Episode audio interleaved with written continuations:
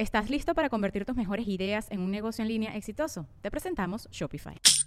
Tal vez no lo sabías, pero nuestro podcast More Than Mamis es un negocio. Y lo comenzamos, por supuesto, para desahogarnos y hablar sobre la maternidad, no para convertirnos en expertas de ventas y del e-commerce. Así que sí, necesitábamos ayuda para vender nuestro merch y poner en marcha nuestra tienda. Por eso estamos tan contentas de usar Shopify. Regístrate con tan solo un dólar por mes en shopify.com barra sonoro, todo en minúsculas. Ve a shopify.com barra sonoro para llevar tu negocio al siguiente nivel. Shopify.com barra sonoro. Hola a todos y bienvenidos a un episodio más de Negra como yo. Eh, muchas gracias por estar aquí nuevamente. El tema de hoy es la apropiación cultural. Es un tema que mucha gente me ha pedido que hable.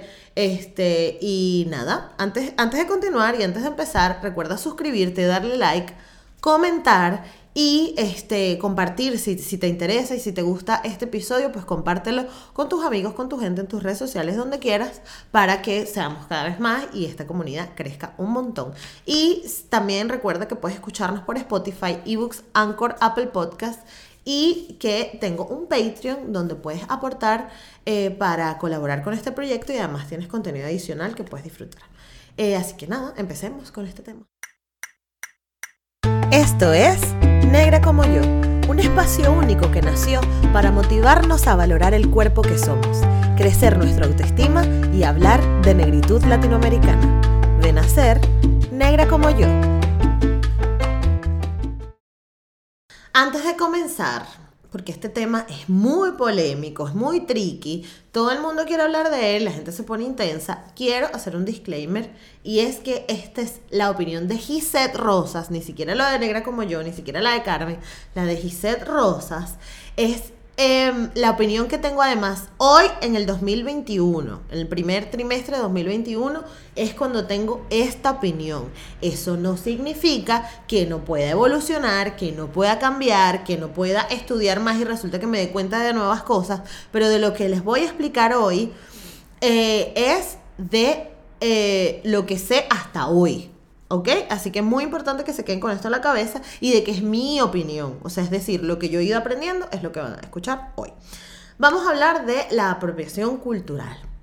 Primero vamos a ver los antecedentes. Hay un montón de videos en la web, un montón. Este, eh, las chicas de... Mm, ay, ¿cómo es que se llama? Ah, bueno, la que no sabe.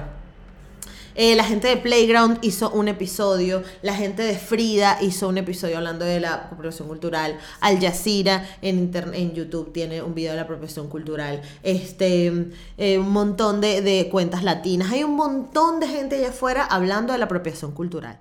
¿Y de dónde viene el tema de la apropiación cultural?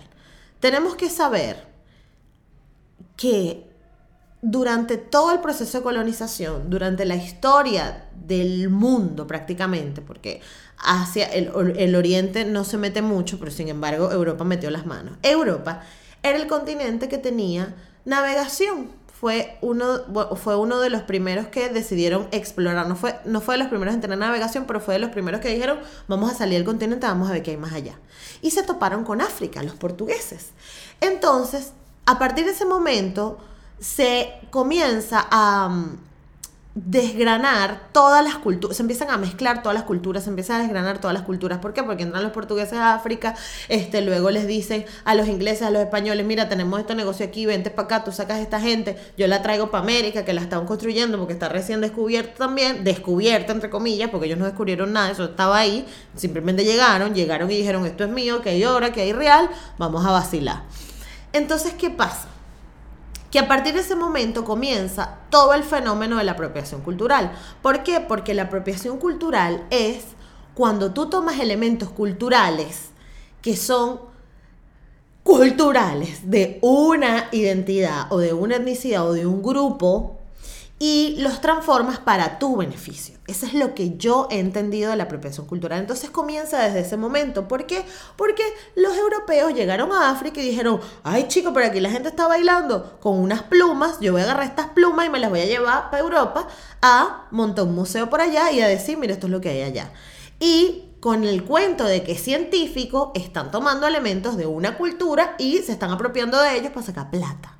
Es decir, señores, es muy importante que sepan que todos los museos a día de hoy son arrechísimos, yo amo los museos, pero tienen una carga de apropiación cultural porque están robándose algo que pertenecía a una cultura. Es como que lleguen a tu casa y digan, ay, tú usas un teléfono, me lo voy a llevar porque vamos a ver cómo se, para que la gente lo vea por allá. Y aparte voy a cobrar la entrada a toda la gente que venga para que vea cómo tú usas el teléfono, ¿sabes? Sí, tiene un lado que es científico, investigativo, de coño, mira, hay que mostrar cómo somos en el mundo, pero tiene otra parte de me voy a aprovechar de esta cultura. Entonces, eso es muy importante porque para mí hay una diferencia muy importante entre apropiación cultural y asimilación cultural.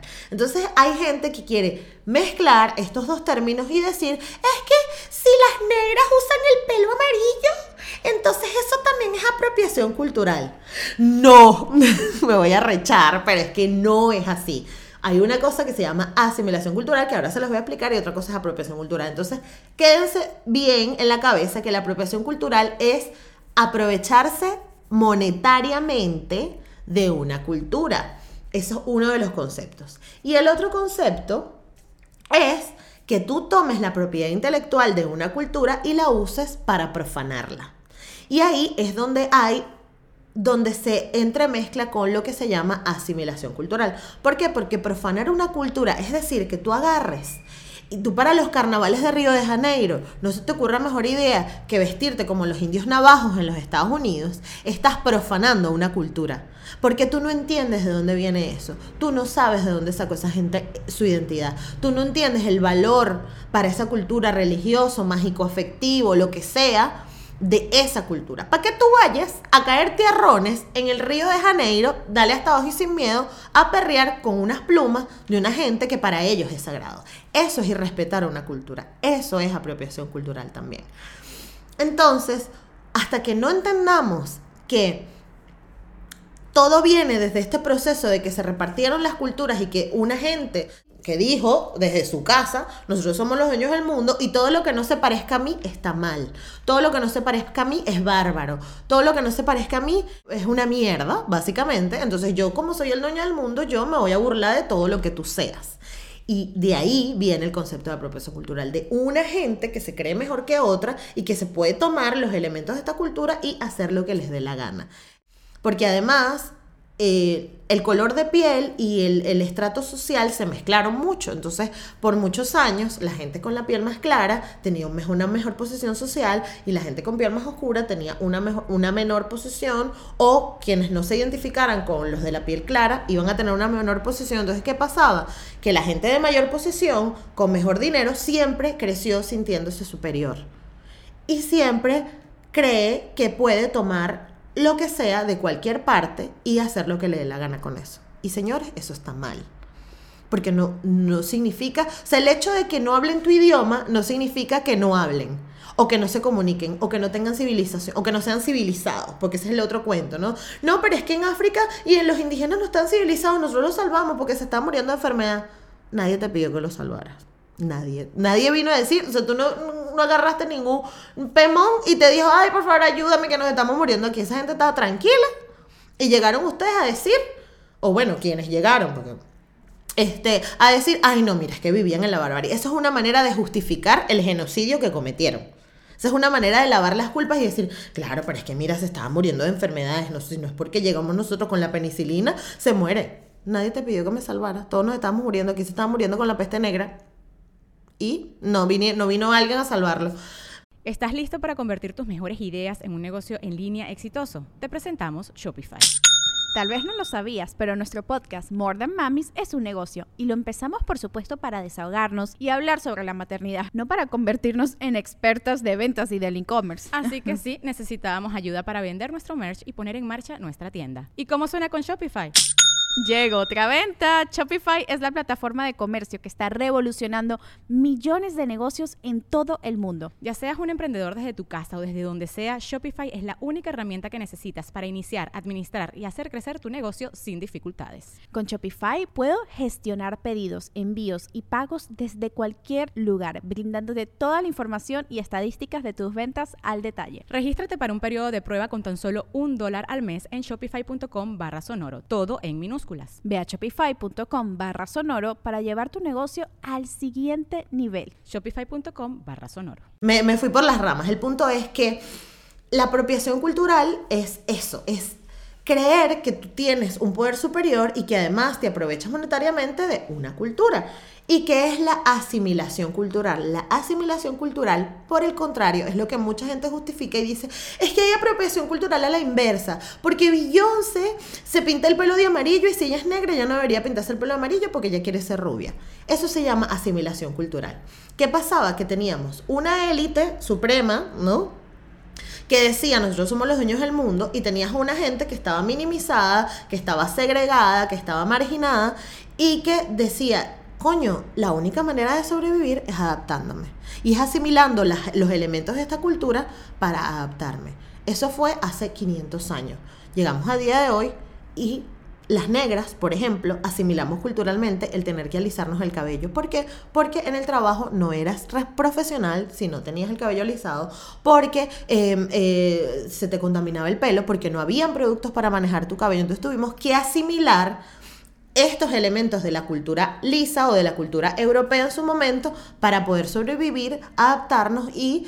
Eh, mm, al menos gestionarnos en esta sociedad que nos estaba recibiendo, que nos estaba mal recibiendo.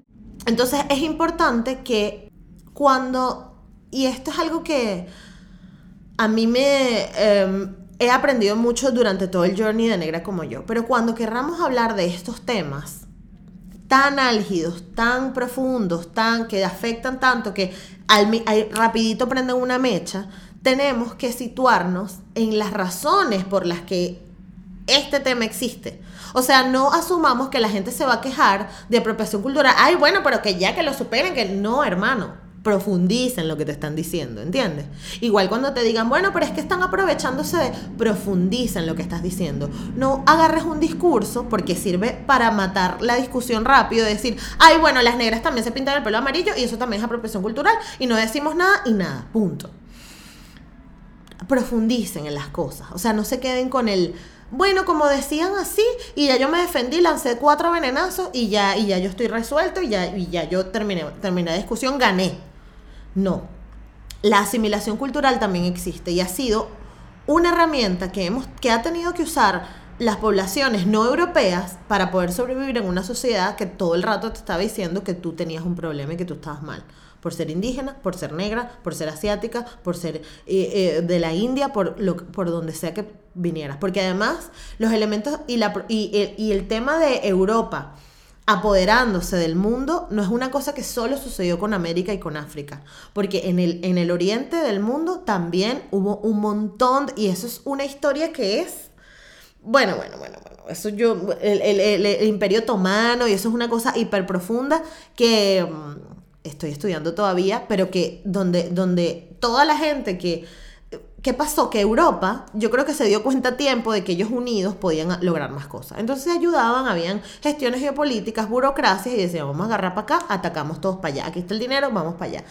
Entonces, este, no, quiero tampoco satanizar a Europa y decir son los enemigos, no sé qué. Ya pasó, es verdad, pero tenemos que entender que la sociedad que vivimos hoy y de las cosas que nos estamos quejando hoy, hoy vienen de esta consecuencia. Y ya está, y que reconozcamos eso, que eso pasó y que no puede pasar, no puede seguir pasando por debajo de la mesa. Que la historia no puede seguir siendo el europeo que fue a salvar a las etnias africanas. No puede ser ese el discurso, porque no fue así. Fue una Europa intentando sacar dinero y ya está. O sea, y que no pasa nada, porque al final, bueno, ya lo hicieron, ¿no? Este, y al final ya el mundo girará y cada quien pagará lo que tenga que pagar. Pero que el discurso no siga siendo, nos salvaron, porque nosotros estábamos mal. ¿Por qué? Porque eso justifica que a día de hoy vaya una persona a un poblado en Perú y diga, ay, yo voy a tomar estos textiles y voy a vender en Miami unas carteritas con el textil de Perú. No, hermana, respeta, porque esa, e, esas carteritas o ese tejido tiene un valor cultural, tiene una importancia, tiene eh, eh, un valor incluso mágico-religioso para las personas o como sea, tú tienes que respetar esa cultura y no puedes aprovecharte de eso. Crea tus propias ideas, búscate tus vainas y no te aproveches de alguien porque como esa gente no sabe, no tiene internet o lo que sea, tú quieres venir a decir, ay, bueno, como ellos no saben, yo voy para Miami, vendo las carteras y aquí nadie se enteró. Porque te estás aprovechando de la cultura de alguien para sacar provecho. Entonces, en conclusión, em, obviamente, eh, eh, esta dicotomía de la mayoría y la minoría y que somos mejores y que somos peores y que tú eres blanco y yo soy negro y tú eres mejor que yo y tú tienes más real y tú tienes menos dinero, yo creo que a día de hoy ya eso está roto, ya eso no existe. Ya eso no existe, ya podemos ver grandes élites y corporaciones gestionadas por personas negras. Ya sabemos que un cabello afro no es poco profesional y ya entendemos también que las culturas tienen un valor y que tienen que ser respetados. Entonces yo creo que espero que de alguna forma les haya dado luces con respecto al tema. Nuevamente, insisto, esta es mi opinión y esta es la forma en como yo veo este tema y a medida que lo voy estudiando creo que me, se me fortalece más este criterio porque a veces nos ponemos a pelear sin sentido y como les dije antes, tienen que buscarle la razón y pensar y profundizar en lo que estamos diciendo y no salir y responder algo por responderlo. Así que muchas gracias por estar conmigo en este episodio. Este, cualquier cosa puedes dejar en los comentarios lo que quieras y ahí lo debatimos y nos vemos en el próximo. Chao.